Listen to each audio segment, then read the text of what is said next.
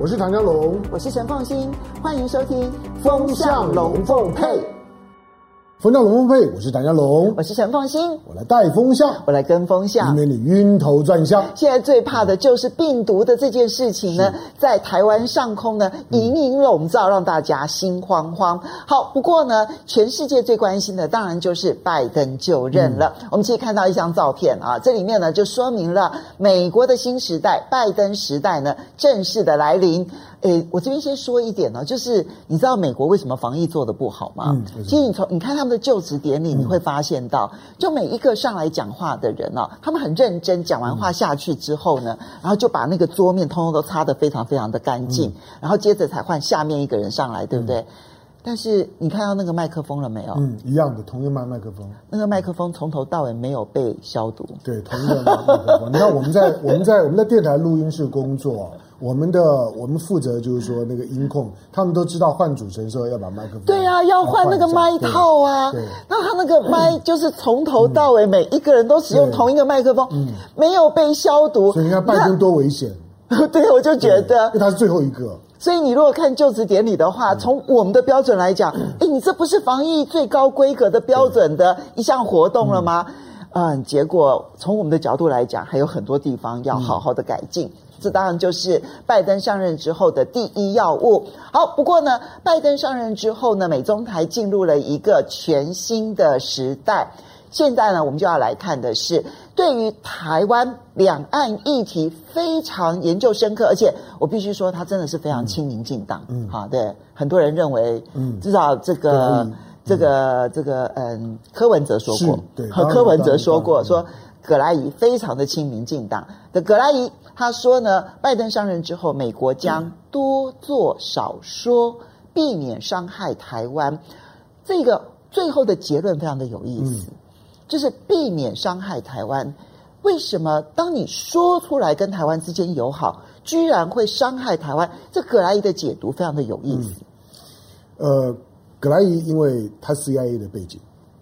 那 CIA 出来，你你不要指望说他对于中国会是正面看待的，因为 CIA 几乎都是长时间，他一定的假想敌就就就是呢，北京就是中国。嗯，其实从冷战到现在没有改过，没有没有没有改变，那我未来也不会改变了。CIA 尤尤其在二零一九年香港的这一场的斗斗争，对亚洲事务有涉入的 CIA 大概呢都受伤很重。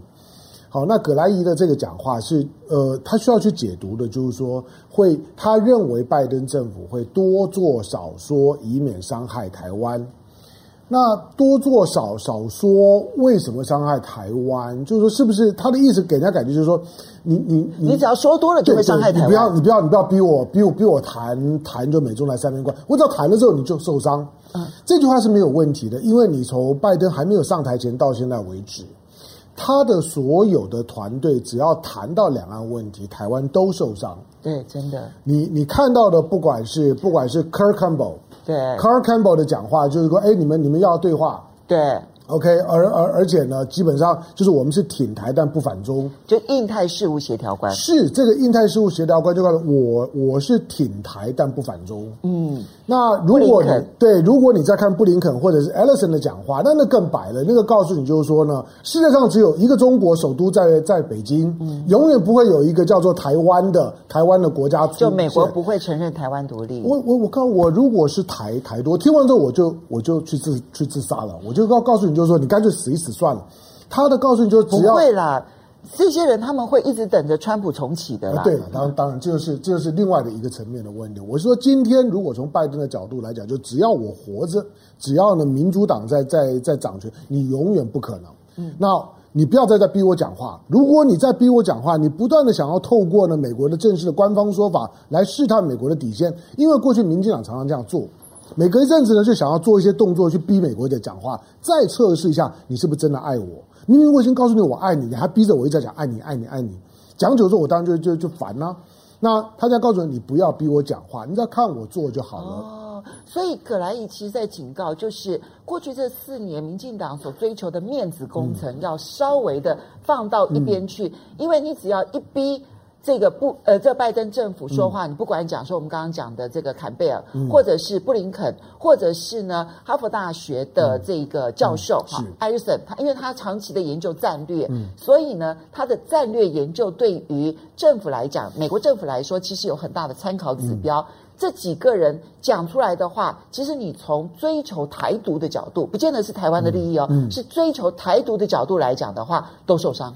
对，他基本上这几个人的讲话，坦白讲，他他基本上在现实主义的框架里头，嗯，这些人都回到现实主义的框架，回到那个修昔底德陷阱。修昔底德陷阱就是告诉你，其他周围的小小国家，不管你怎么选边，基本上跟你都没有太大的关系。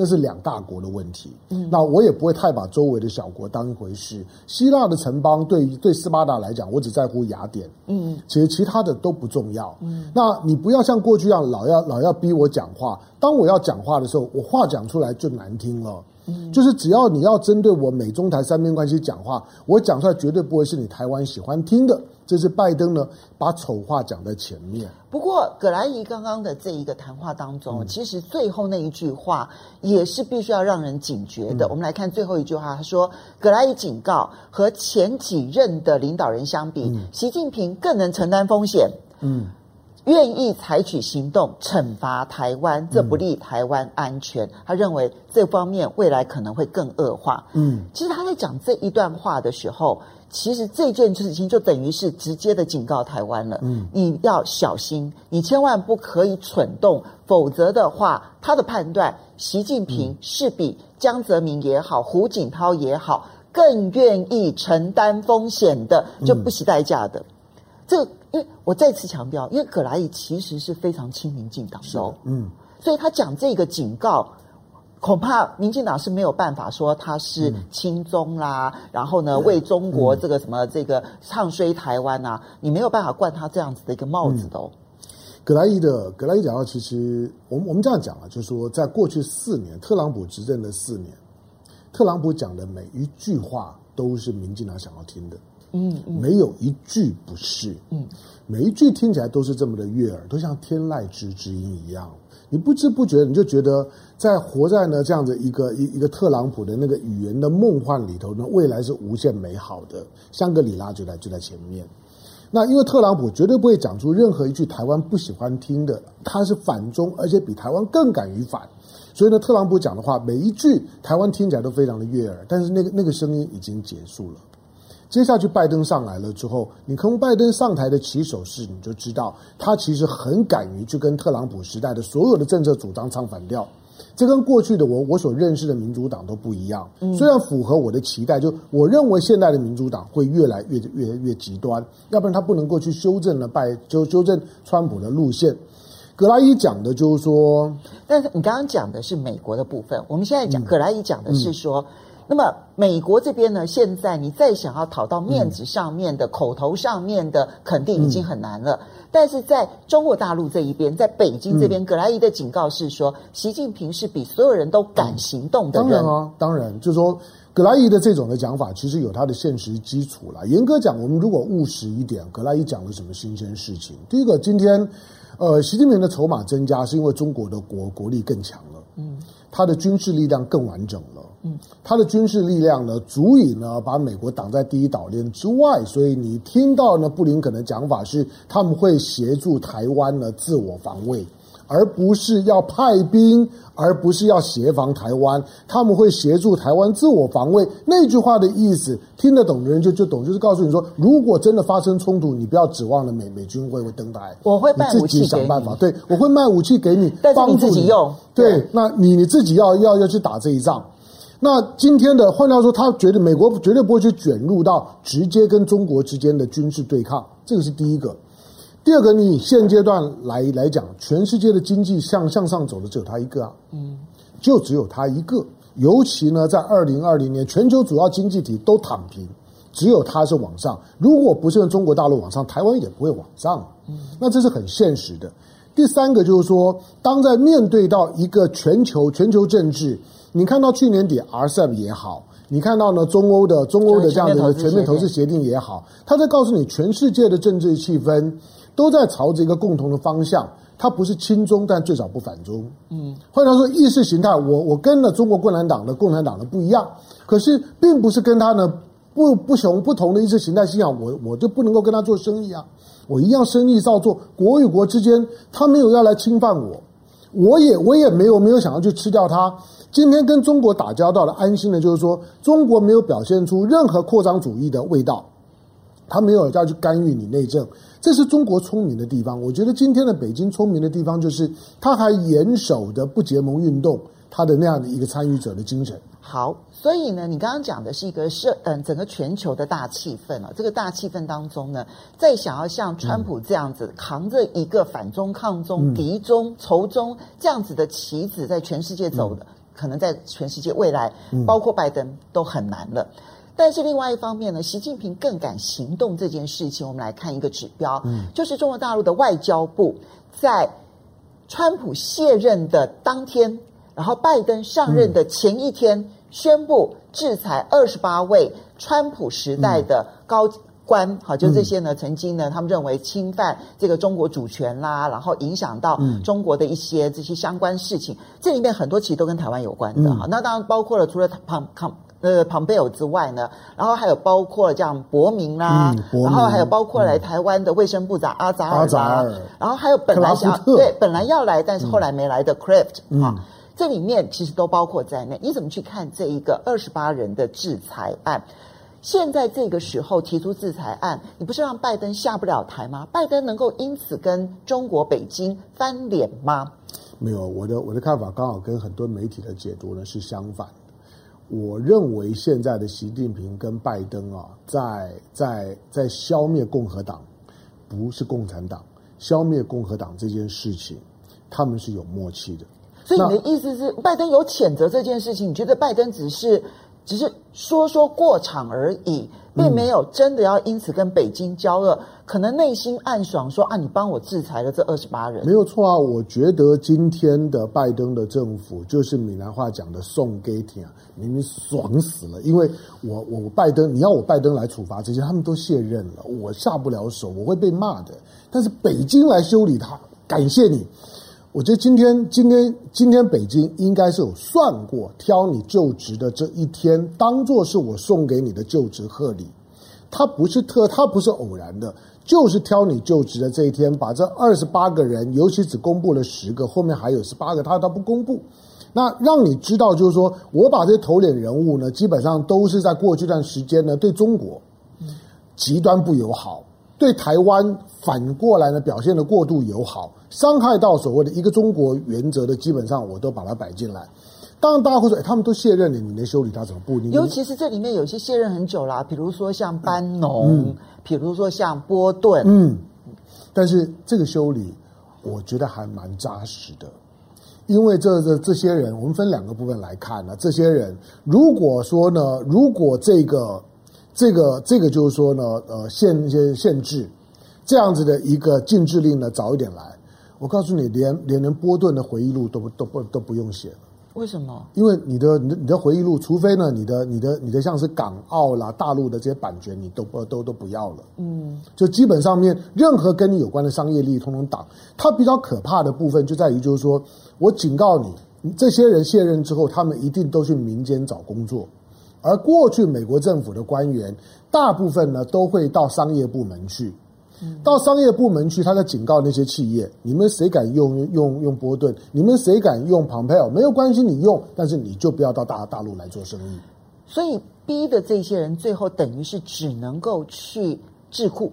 嗯，我觉得他们如果去智库，可能还能够有一条出路。但有一些人，你很明显的看到，其实他没有办法去智库。比如说像阿扎尔，嗯，阿扎尔在。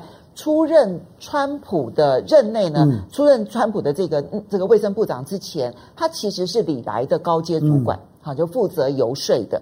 那你说现在李来敢不敢去聘请阿扎尔回来？嗯、不敢，这应该是不敢的。嗯，嗯。然后呢，再譬如说呢，这里面呢，像这个 Craft，嗯，他是因为家族企业是做煤炭的，是。那他的家族企业，因为他这是包括家属的，嗯，所以 Craft 的家属显然会受到很大的一个影响。嗯所以它这里面要分两部分，有一部分是传统的外交精英可能不受影响，嗯，但是企业界回来的人，嗯，企业界到川普任内的人，到川普内阁的人，可能都会受到很大的影响。我认为，甚至那些呢，那些所所谓的所谓的精英，就是说外交的这政治精英也会受影响。如果他们只是要到到智库，除非这些智库都不跟大陆打交道。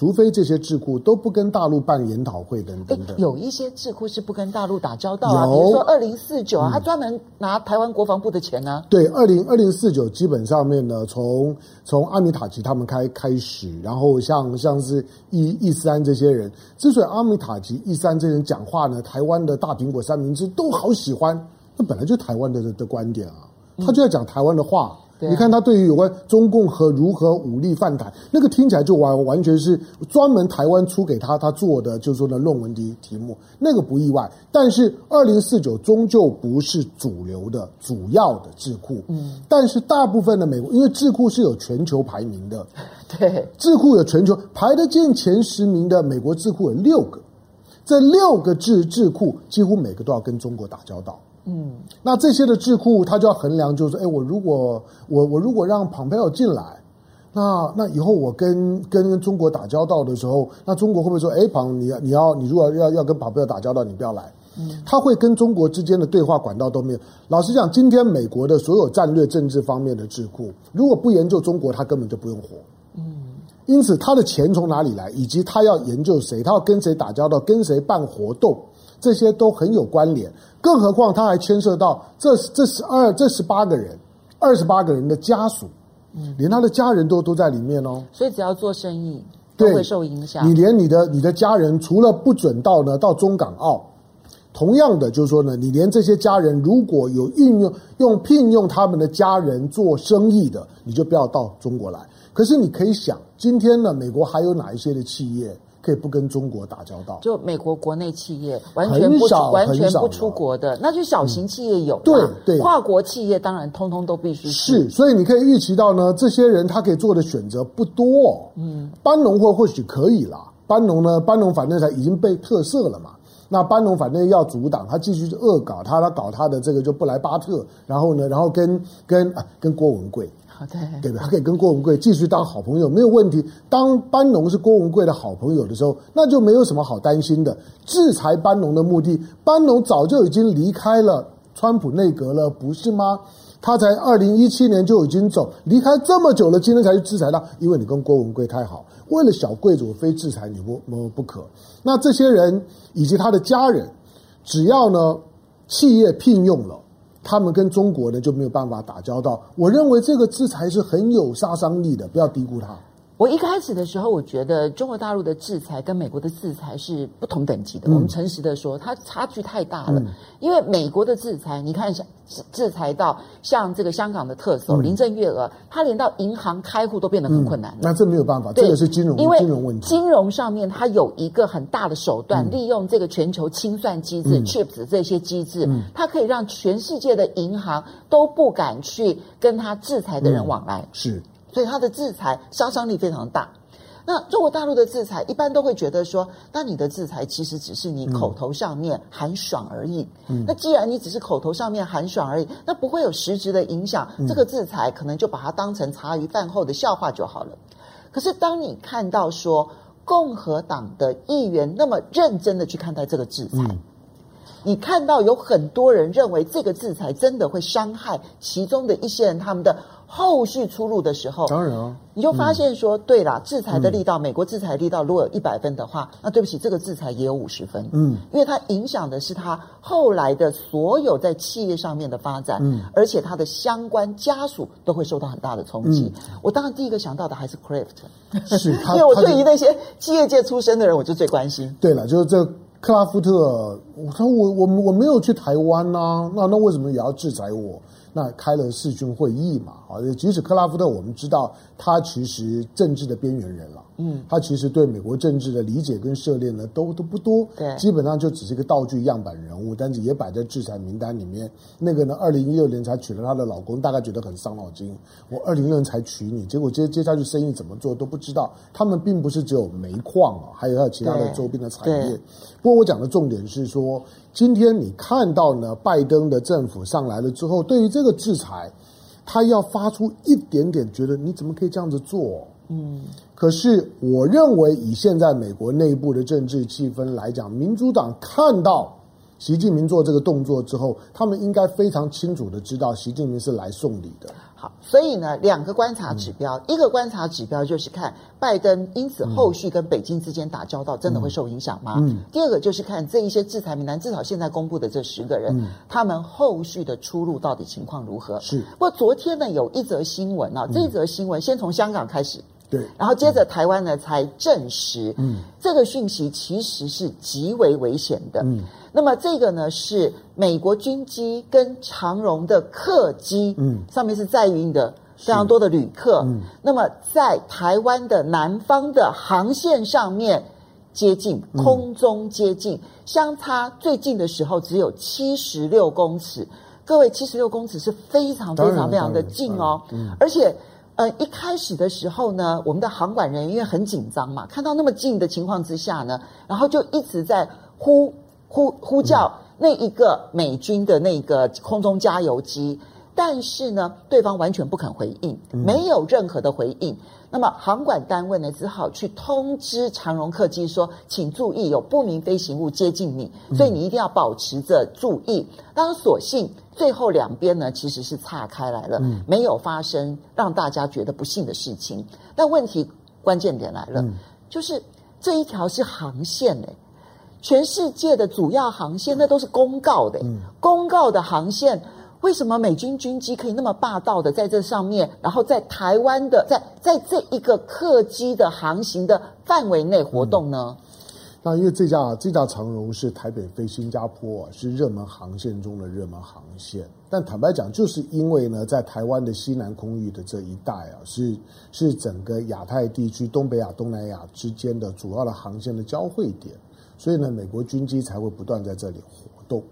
但是活动终究。要专业度要够，像这种呢，在空中当中不预期的接近、非战斗性的这种的接近，过去美方呢，美方一定会出来讲话，就是说呢，指控对方呢的驾驶不够专业。嗯。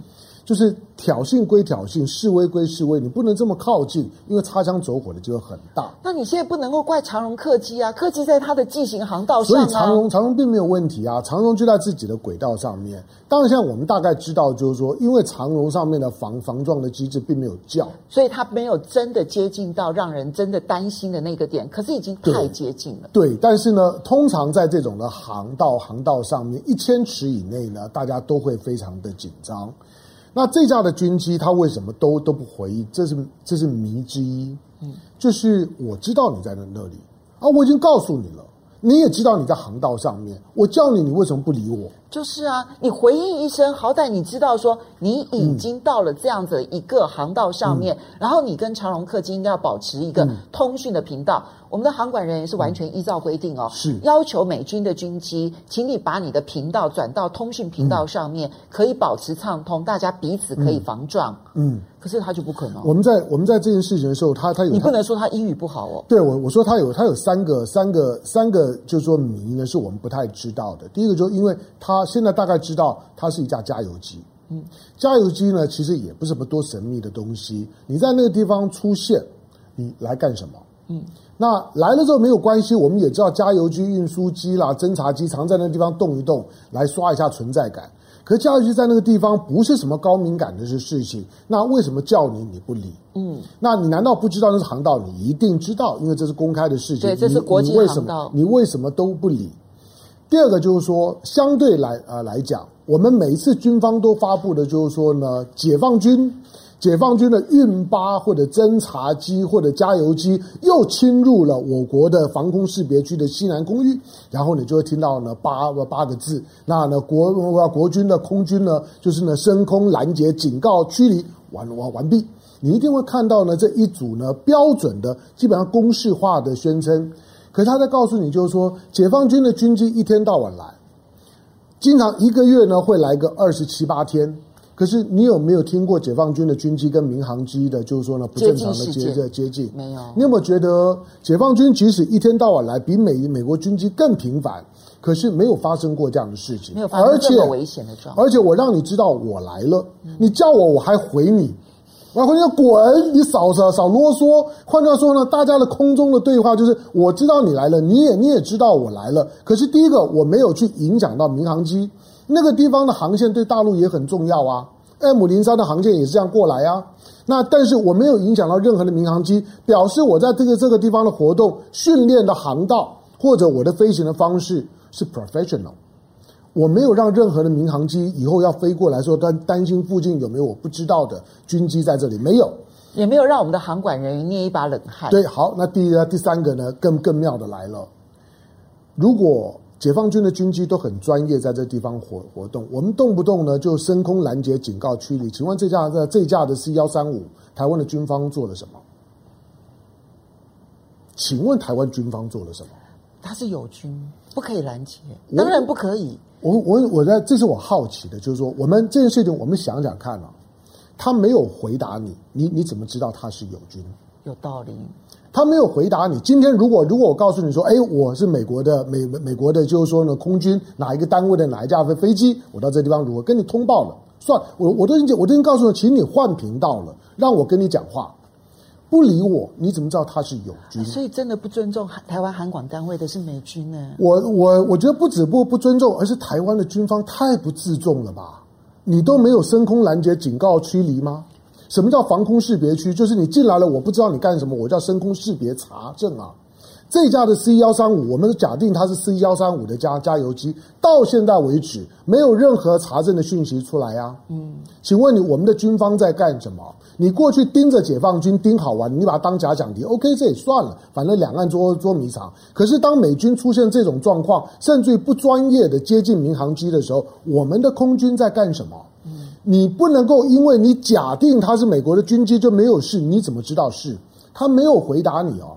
在航空的识别上面呢伪装是很容易办得到的。对，你怎么知道它不是伪装呢？对，你故我不是说你要去探查它的任务，这件事情看起来好像是一件啊，就是就过去算了。可是里面留下来的玄机很多。我们的我们的空军在干什么？我们空军连他他都不回答你了。解放军有回答你，你知道他解放军，你还很喜欢把他声音录下来，再再大内宣一下。可是这架的美军的军机不理你，而我们没有做任何动作，为什么？你不采取任何动作，你是置台湾的这些客机，嗯，还有包括了航管人员，都是在危险的状态。嗯、因为这个香龙对于国防比较有兴趣，所以你对于那个国防的细节知道的很清楚。那我因为过去跑交通，我知道航管人员，你知道他们在在这个在雷达上面呢、啊，他们要去处理的飞机量，其实是远大于其他国家任何航管人员的处理量。这种情况之下的接近，其实你会让台湾的航管时时刻刻都处于一个紧绷的状态。这件事情实际上很糟糕。对，因为在我们在在在航管的那样一个塔台里面，因为我们一般人会想啊，就两架飞机嘛，就看到有没有接。哦，no no no no！我告诉你，在航管的雷达上面，周围是一堆的飞机。它当然每一个航管人员要处理的大概就是几架飞机。好，接着我们再来看到哦，对，呃，有网友说香龙你错了，他说台湾因为是美国的一周，所以不用通报。好了。好，谢谢。我们再来回答了这个，再来谈讨论的这个话题呢，是肖美琴出席拜登的就职典礼。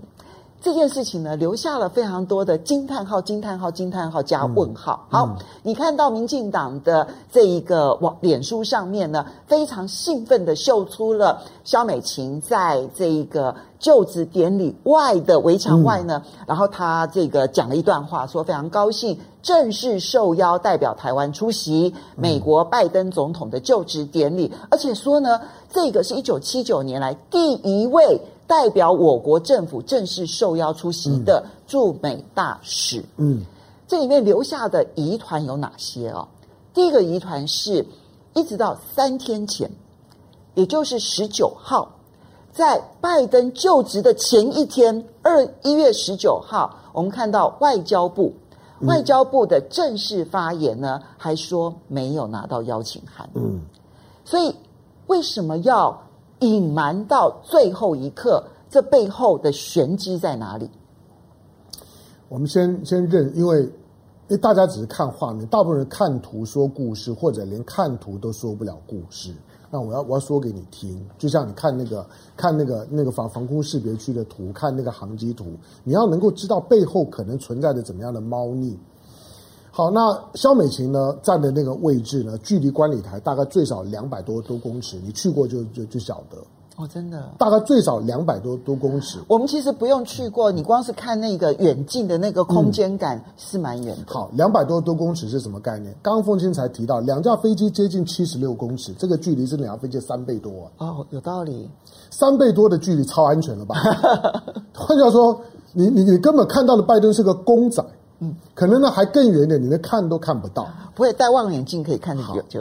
那真正的真正的观礼台，就是如果呢，他把你当做是好像你说的正式邀请，就是把你当做是一个一个驻外使节，是呢是中华民国或者台湾派驻在美国的美国的大使一样身份邀请的时候，你应该坐在呢拜登的旁边的那个观礼台上面的一排座位，哦，那个几排的座位上面。这样子，我觉得大家国庆大典的时候都有看过嘛。旁边其实坐了一整排的很多那种老外的面孔，其实都是驻华使节。特别我们很多的黑黑朋友、小朋友，你一排看过去，你都认得啊。嗯，我不认得他，我是说，你就知道他都是我们的朋友。嗯，那这些呢，驻华的使节一定是坐在那个地方。那驻美使节应该都是坐在那一些位置上。是，对。好，当我们对于呢美国的这种的就职典礼，其实也不太懂，大家总是觉得说，哇，他受到邀请了。第一个，在美国，你知道参加这种的典礼啊，它是对美国大部分人来讲，它就像是旅行团一样。美国有一些大的线上的旅行社，它是卖卖票的。不过今年不可以了。嗯因为今年很特别，因为疫情的关系，你知道吗？今年仍然有，今年仍然有线上有仍然有旅的旅行团，他们叫事件旅行团。美国的美国的这种的旅旅行社，他们有办专门办一些预知的事件的旅行团，不管是就职典礼，或者是某一场的大型的表演。或者是哪哪个地方呢？要要办什么大型的活活动？你没有票，对对不对？你想不去参加东京奥运？来欢迎参加我的，我帮你买买买票。他们就叫事件旅行团，我连门票都帮你搞定。换句话说呢，你要如果今天唐湘龙闲一点，我愿意花点钱呢去参加这种事件旅行，我也可以到现场，而且一定有管理证。好，所以呢，这就是湘龙提供的二零二一。美国总统就职典礼的事件旅行团，是你看到那个旁旁边呢，都有按照你不同的座位区的价码，跟你去去买演唱会。今天我要买五月天的演唱会，你如果要在摇有摇滚区，那一定贵一点。如果要到旁边的那个看五月天看得很大只的那个五月天可以看到我的那个，一定比较贵一点。但是如果我要在看台区说，哎，我有参，我有看五月天的演唱会，票价也没有这么贵了，几几百块也是办得到的。当然，这个网站有强调，就是今年因为疫情的关系，嗯、所以名额非常非常非常非常非常少，非常少。好，再来呢，就就是你知不知道这个主办单位，他可不是什么拜登的团队或者白宫的行政团队、国务院都都不是，他就是一个由国会美国国会呢所组成的就职典礼的联席的委员会。嗯。这个委员会呢，代表的是就就是美国国会所代表的美国的全国的这民众，他们办的，就有点像国庆典礼，其实都是由立法院筹备委员会。那萧美琴所收到的是这个筹备委员会呢所发给他的通，他一定有通行证啊，因为没有通行证，你那那两百公尺你都站站不到，你一定有通行证。所以他的邀请卡不用怀疑，嗯、一定有，是只是邀请卡的。头衔是什么？嗯？对，可是我还是要看那个邀邀请卡。肖美琴可以秀给我们看一下，我们来看看颜色。哦，我们看看那个邀请卡的给你的位置，它到底是用什么头衔？不要光告诉我这四十年、四十二年。第一个，你不要骗我，就是因为四十二年来坐在那个观礼台台上的台湾的驻美代表已经有好几位。对啊，我们来秀，他们也参与过啊，我们来秀一下二零一二年的合照。嗯、是二零一二年的时候，你看到那个时候，嗯、哦，王金平、金溥聪，是，然后哎，这里面有很多这个呃朝野的立法委员赖世宝，然后这个谢谢委员，哦，当然还有包括李应元，嗯，还有包括了这个焦焦，呃，不对不起，那个嗯，蒋应该是应应该是蒋万安的父亲吧，对不对？呃，蒋孝严，对对对，好像是蒋孝严，应该是，好，对的。那是还有陈唐山，对你，你看到就是说呢，他们先他们站的位置呢，跟萧美琴的位置其实差差不多，但是呢，还有一张照片是他们可以坐下来的。嗯，好，但这不重点，就告诉你说那个位置不难。那你告诉我说呢，是啊，第一次呢用用用正式身份发给驻美代表处，我我不知道那种的，就是说文字游游戏呢，我不深究。总而言之，在站在那个位置上面参加观礼，你不是第一个。嗯，那驻美代代表已经有好几个呢都参加过，我也不知道民进党有什么必要去做那种的唾面自干的大内宣，说四十二年来第一个，因为民进党很很喜欢做什么什么第一。不过，既然如果你有去申请，然后要能够进入，嗯、而且你。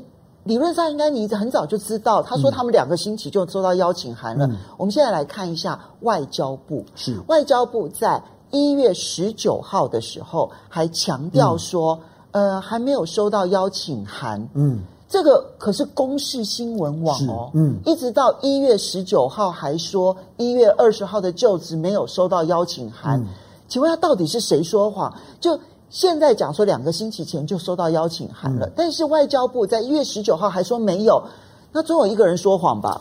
我我我认为外交部并没有说谎，外交部也没有说谎，肖美琴也没有说谎，就是外交部不知道萧美琴在干什么，就是可以拿到那个邀请函的管道很多哦。过去呢，我们的邀请函呢都是拜托某一个议员去帮我们要的。嗯，它都不是由主办单位正式发起，所以如果今天我们的、我们的、我们的就是说呢，民进党要发布一个大内宣，说头一次主办单位发过邀请，我也不怀疑，可能真的是。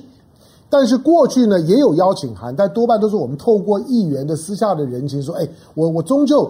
台湾在我说过，台湾在美国国会里面的那个所谓的台湾连线的这样一个团体，是立所有国家在美国国会里面最大的团体，两百多个，将近三百个。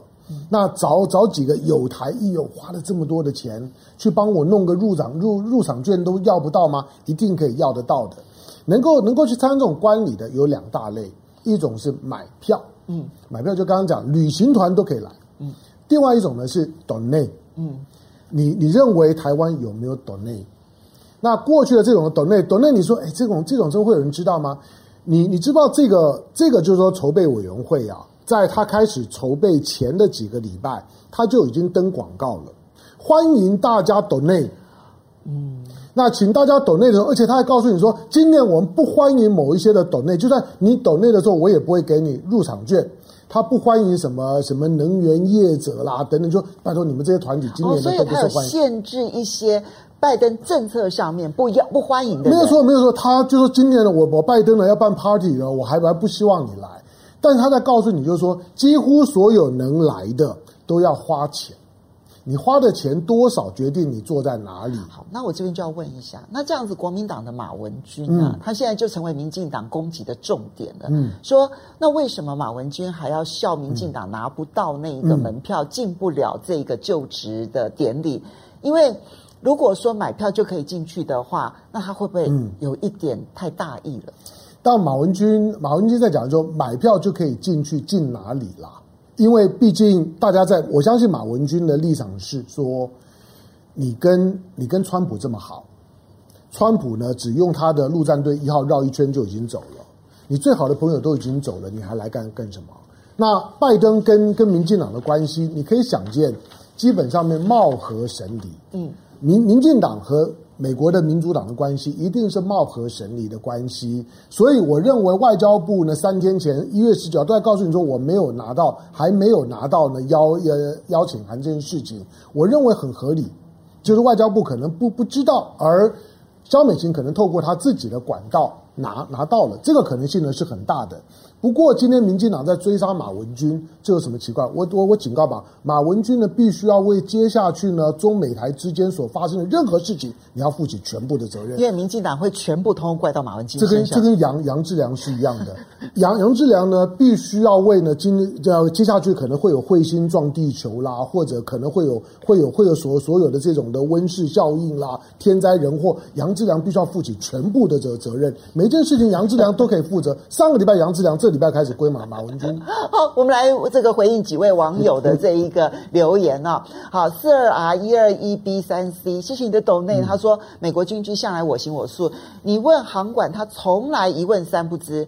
那大陆跟日本长期钓鱼台海空互扰，扰台海巡龟缩，也不再扰日，也不再扰陆，就是了啊。好，谢谢洋葱的抖内。他说，大陆经济如果成长百分之十，台湾也会有百分之四到百分之五吧。现在两岸的关系。呢，就像是爱情偶像剧这个虐恋指数五颗星。嗯、好。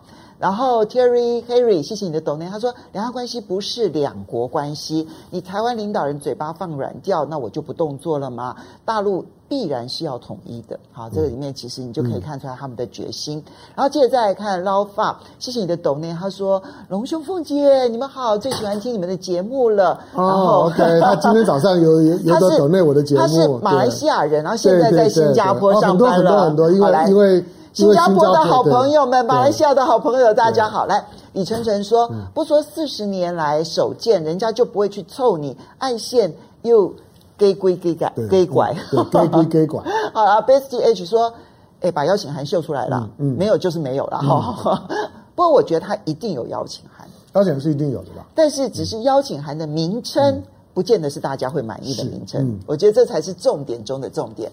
好，黑央 John 是呃花大钱，然后买了铁达尼号的船票来装高贵。嗯、好，来，接下来我们再来往后看的是这个嗯呃呃呃这个董树春说，嗯、制裁全部都是跟美国学的，以彼之道还彼之身。我我解释一下，因为因为拜登的团队已经公开了否认了台独的可能性。嗯、你你也可以讲，就拜登上台了之后呢？原则上，他就不打台湾牌，他不会拿拿台湾的去挑衅。对台湾，其实对台湾来讲，未尝不是这样。比较防御性的，就两岸之间比较不会这么的紧张。那因为这个原因，他不会承认台台湾的任何的官事的身份，甚至原来呢，蓬佩奥取消的那六六项的交往的限制，他可能都会呢不讲话，但是呢就是按兵不动。在这种情况下面，我预期肖美琴。肖美琴的那个邀请函上面的 title 不会太好看。好，也非常谢谢 Patrick Way 的 donate 啊。不过我们现在进入第二个话题啊，嗯、就是呢，我们现在疫情又升高了，当然，嗯，但是我们会不会买不到疫苗？当然会啊。我们先来看一则新闻啊，这个呢是路透社报道说，世界卫生组织因为现在国际疫情又升高的情况，嗯、所以呢。对于买对于疫苗这件事情，他们要加速核准。嗯，主要加速的是哪些疫苗？你仔细看一下新闻啊，内容你就会知道。第一个，英国跟瑞典一起合作的，嗯、简称叫做牛津疫苗，它是 AstraZeneca 跟这个牛津合作，我们就称之为牛津疫苗。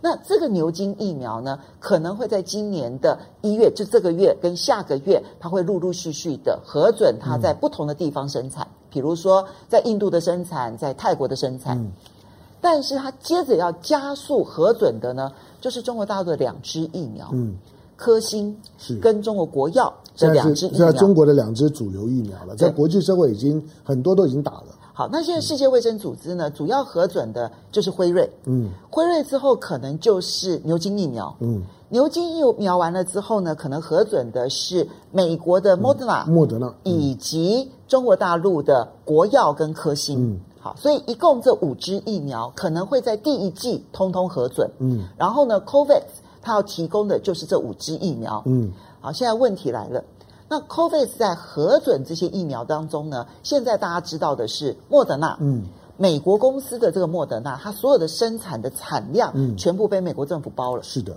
所以没有人专用了，所以没有人能够拿到莫德纳的这个疫苗。嗯、那接下来的四支疫苗，哎，一半一半哦，嗯，一半是牛津疫苗，一跟这个辉瑞疫苗，嗯、另外一半呢是国药跟科兴。嗯，我们现在来看一下这个蔡正元的脸书。嗯，蔡正元现在呢就要提醒大家，我们会不会为了反中而拿不到任何疫苗？嗯、因为呢，刚刚讲国药跟科兴。中国生产的嘛，制造的嘛，研发的嘛，当然不能要，对不对？现在陈时中的标准不能拿中国疫苗。但现在问题来了，你看到说德国的 BNT 疫苗，因为它是美国辉瑞跟中国复兴投资的，是，所以亚洲你只能够跟中国复兴买。嗯，那这样子有中国因素可不可以用？嗯，第二个是当然不可以呀。好，那牛津疫苗呢？现在在东亚地区，尤其是港澳台。它的生产销售是由深圳的康泰生物制品生产或者销售。那前面复兴的不能，嗯，就然后后面的康泰可能也不能，然后剩下两支是纯中国疫苗。嗯，那台湾现在疫情升起，可是我们会不会买不到疫苗呢？这个事情如果蔡正元说的都是对的。呃，我的蔡我我认为蔡蔡正元说的都都是对的。因为你不要你不要小看他在商业界的关系。对，蔡正元在说的就是说，我们对于疫苗上反中这件事情啊，可能我们的我们的卫福部，我们的陈时中部长要来讲清楚，你要反到什么地步？是只有中国制的疫苗不买，还是中国卖的疫苗不买，还是呢中国代理的疫苗合作过的疫苗你通通都不买？那如果都不买，那就告诉你说，你恐怕没有疫苗买了。嗯，好，那这可以等国光。对，就是就就是等国国国光，我也不反对啦。就是我我只希望就是说，可等国光就要等到今年底或明年初了，是就是二零二一年哦，对对二零二一年的年底或者二零二二年的年初了。嗯、对，我们的疫苗现在是遥遥落后的。那呃，因为因为现在的现在的困难点来了，就就是我们现在有疫情，蠢蠢欲动。嗯老实讲，如果说之前呢，循着东洋的管道，已经手上抓着一批疫苗，而且医护人员先先打，我告诉你，今天就就没事。就是啊，如果桃园就没事了。如果我们的医护人员就像是任何稍微先进国家一样，都先打了疫苗，嗯，而且所有的入境呢都做普筛，也没事。嗯，我们之前一直在讲的，讲了一整年，不就讲这两件事情吗？之前没有疫苗，我们说你入境普筛。医护人员应该随随时做做筛检，不理啊，不知道什么原因，而且筛检奇贵无比，一般人也筛筛不起。第二个，有疫苗开始呢，疫苗开始陆续出现。去年下半年，大家知道，到了九月、十月之后，全世界都就就是疫苗大乱斗的时候，谁能够先抓到一批很有用？并不是要抓到两千三百万剂才安全，不是你先把医护人员先打一遍嘛？医护人员并没有这么多嘛？对啊，医护人员你可能只要十万人，是第一线的医护人员是先打，那只要二十万剂就好了，因为一个人要打两剂，没有错。对，你如果有二十万剂抓手上，医护人员全部打一遍，老实讲，今天呢，连连这个布利桃园医院都不会有事。对，假定疫苗是有效的。那再来第三个就是说，如果呢，去年那个呢叫阿扎尔的那个，我真的觉得是个混蛋。他如果来台湾的时候呢，顺便带点疫苗的承诺给我们，说：“哎，虽然莫德纳，虽然莫德纳还没有做出来，但没有关系哈，因为你看你们都买了美国猪猪了，买了这么多东西了，那三十万剂的疫疫苗，我们愿意呢拨给台湾，就当做是呢川普呢对于蔡英文的感谢，也很棒啊。他空手来呀，不是，他是空，他是带着美猪来，但是呢就带着美猪回去，但是空手来台湾，这个叫阿阿扎尔。”好，现在台湾呢有有两个大的尴尬。第一个就是说，台湾你接下去如果要去跟 WHO 开口，你都很难。你有没有注意到最最近有 COVAX，我们现在登记了，嗯、所以 WHO 所主导的 COVAX，、嗯、我们是参加了，没有错啊。现在只是问题是说，COVAX 上面的这个疫苗，嗯、如果按照现在 WHO 核准的进度来看的话，嗯、前四支。就我们讲的，两支是中国生产的、跟制造的、研发的科兴，然后还有国药。然后呢，另外两支，一个是辉瑞的，然后另外一个是牛津的。那这两支可能在亚洲所能够拿得到的，全部有中国因素。一个是中国复兴代理生产、代理销售，然后另外一个甚至于是康泰生物，可能是制造销售。去年的这个时间，台湾开始发动呢，台湾有史以来最成功的一一批的大外宣。我们要罢免谭德赛，对对对。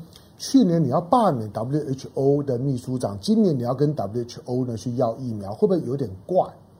你有没有注意到呢？这两天美国呢在谈到 WHO 的那个讲话态度之温柔，你有没有注意到福呃福奇的讲话？福福奇当拜登上台的时候，福奇呢讲到谭德赛说：“我的老朋友，亲爱的老朋友，请问你陈陈志忠讲得出口吗？”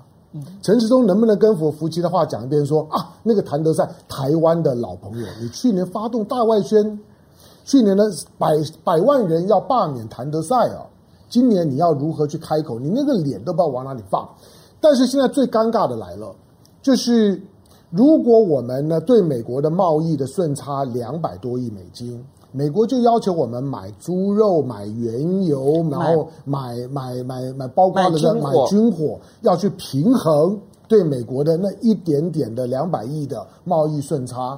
今天中国真客气，中国难道呢不能够要求说你要买中国疫疫苗？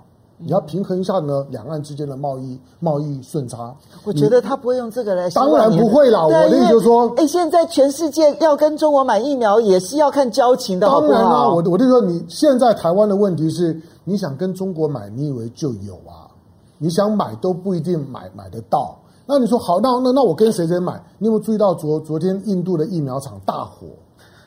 就是阿斯特杰利康跟牛津的那个疫苗，他接下去的供货呢，都可能会有问题。哎，不过印度现在也已经展开疫苗外交了，就已经以他们生产的牛津疫苗，然后开始在跟南亚的这些国家开始展开了疫苗外交。对，现货的部分了，当然因为他他注意到布马尔蒂夫啦、不丹呐、孟加拉啦跟尼泊尔这样。对了，因为这几个呢是他他比较能示好的部分，但是因为那不是他研发的，但是因为他们有代理生产，对他代理生产，他。他那来送一点点，但是第一个，这些这些地方的疫情呢都没有像印度这么严重。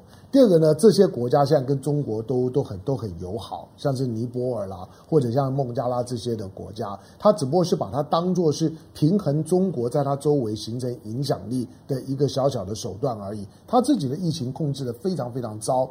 好，那现在重点说，台湾的疫苗在在哪里？我们当然希望就现在呢，就是说呢，布利桃园医院的这疫情不要扩散。我觉得扩散就真的很可怕，我们手上什么都没有。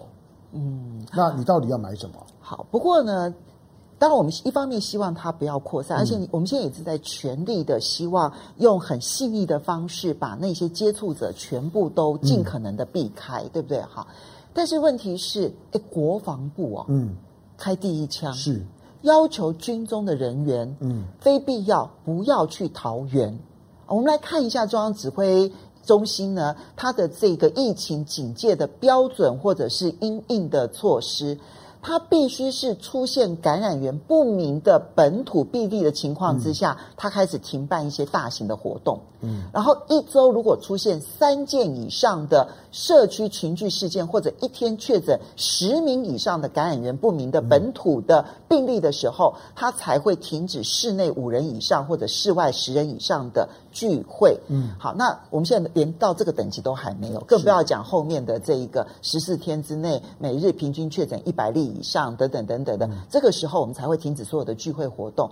我们其实连第三等级都没有到，那国防部就开了第一枪，说要求军中人士尽量避免去桃园。哎，桃园是陆军大基地，好不好？